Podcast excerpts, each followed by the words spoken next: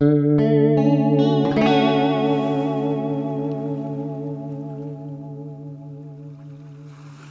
c'est Ellie, j'espère que tu vas bien. Aujourd'hui je fais cet épisode car je voulais te parler de la solitude. C'est un sujet qui est assez contextuel puisque avec ces histoires de confinement et de couvre-feu, on a tous été contraints de passer plus de temps avec nous-mêmes depuis presque un an. La solitude, c'est un sujet qui est assez intéressant car elle peut prendre plusieurs formes. Ça peut t'arriver d'être physiquement avec des gens mais de te sentir seul parce que tu te sens pas compris ou intégré avec ceux qui t'entourent. Et à l'inverse, tu peux être seul dans ta chambre mais ne pas te sentir seul. La solitude, c'est quelque chose que j'ai pas mal expérimenté et j'ai une relation assez particulière avec elle. On associe souvent la solitude à quelque chose de négatif.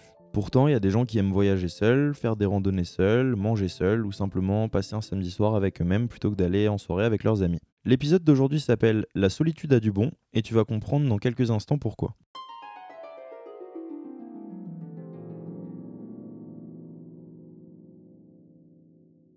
Avant, j'aimais pas être seul, mais aujourd'hui, c'est quelque chose que j'aime beaucoup.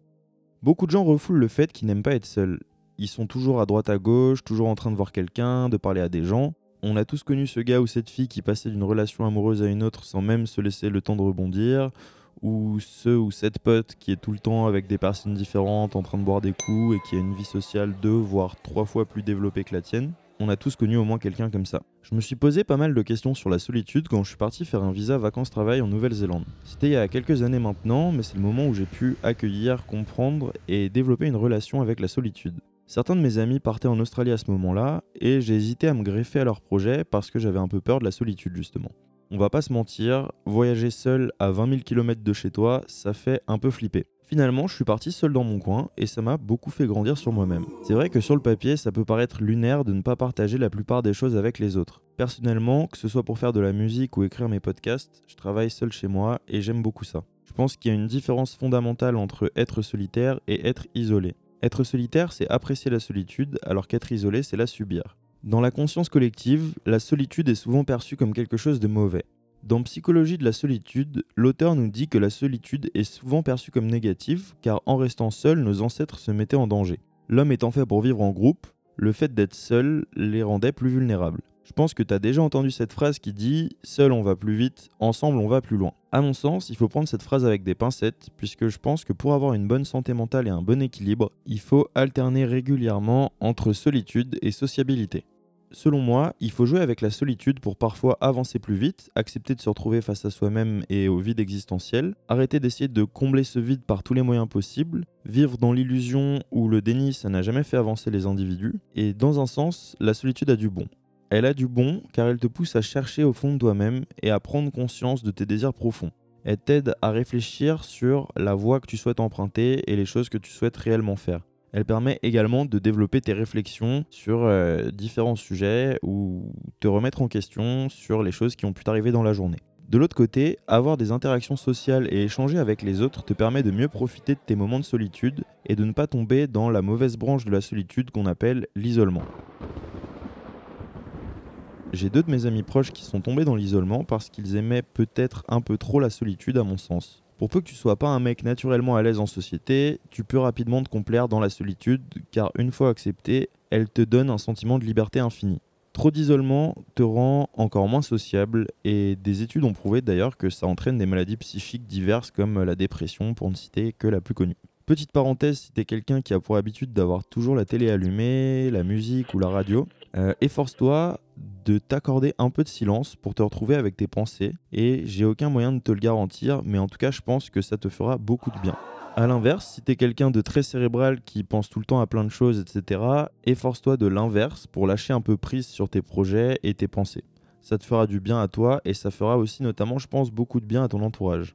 Bref, si t'es quelqu'un d'hyper sociable, la prochaine fois qu'on te propose de faire quelque chose, pose-toi la question de savoir si t'as vraiment envie de le faire avec d'autres gens. Tu pourrais te surprendre à aimer la solitude, comme ça m'a surpris en partant à 20 000 km de chez moi. A l'inverse, si t'es quelqu'un de presque solitaire, voire isolé, la prochaine fois qu'on te propose de faire quelque chose dehors ou avec d'autres gens, force-toi à y aller et à découvrir de nouvelles personnes ou simplement voir tes amis. C'est que mon avis, mais je pense qu'une bonne santé mentale réside dans une balance assez équilibrée entre solitude et sociabilité. On a tous déjà entendu quelqu'un nous dire je suis pas d'humeur ou j'ai besoin d'être seul. Les gens extra-sociables sont peut-être pas les plus à l'aise avec ce genre de situation et ils vont être amenés à sortir des phrases du genre si tu veux en parler, n'hésite pas, ce qui est extrêmement bienveillant de leur part, bien évidemment ou euh, des phrases un peu plus chiantes comme euh, Ouais, mais tu sais, si t'as des problèmes, les amis, ça sert à en parler. Il y a des moments de ta vie où tu auras envie d'échanger avec tes amis sur certaines choses, et il y a d'autres moments où tu auras envie d'être seul. Pour te donner un exemple à titre personnel, il y a quelques années, on m'a annoncé le décès de ma grand-mère au téléphone. Il se trouve que j'étais avec un couple d'amis chez moi parce que je les avais invités. Euh, suite à cette nouvelle, forcément, j'étais triste et j'ai demandé à ces deux amis s'ils voulaient bien partir pour me laisser seul. Alors, c'est une chose qu'ils n'ont pas bien compris sur le moment, mais ils ont fait preuve de beaucoup de et ont respecté du coup ma décision. Puis, quelques jours après, quand je leur ai expliqué mon comportement, ils ont bien évidemment compris pourquoi je leur avais demandé de partir. Pourquoi je te raconte cette anecdote C'est pour mettre en lumière le fait que si quelqu'un a envie d'être seul, ça ne sert à rien de vouloir lui forcer la main ou de lui tirer les verres du nez.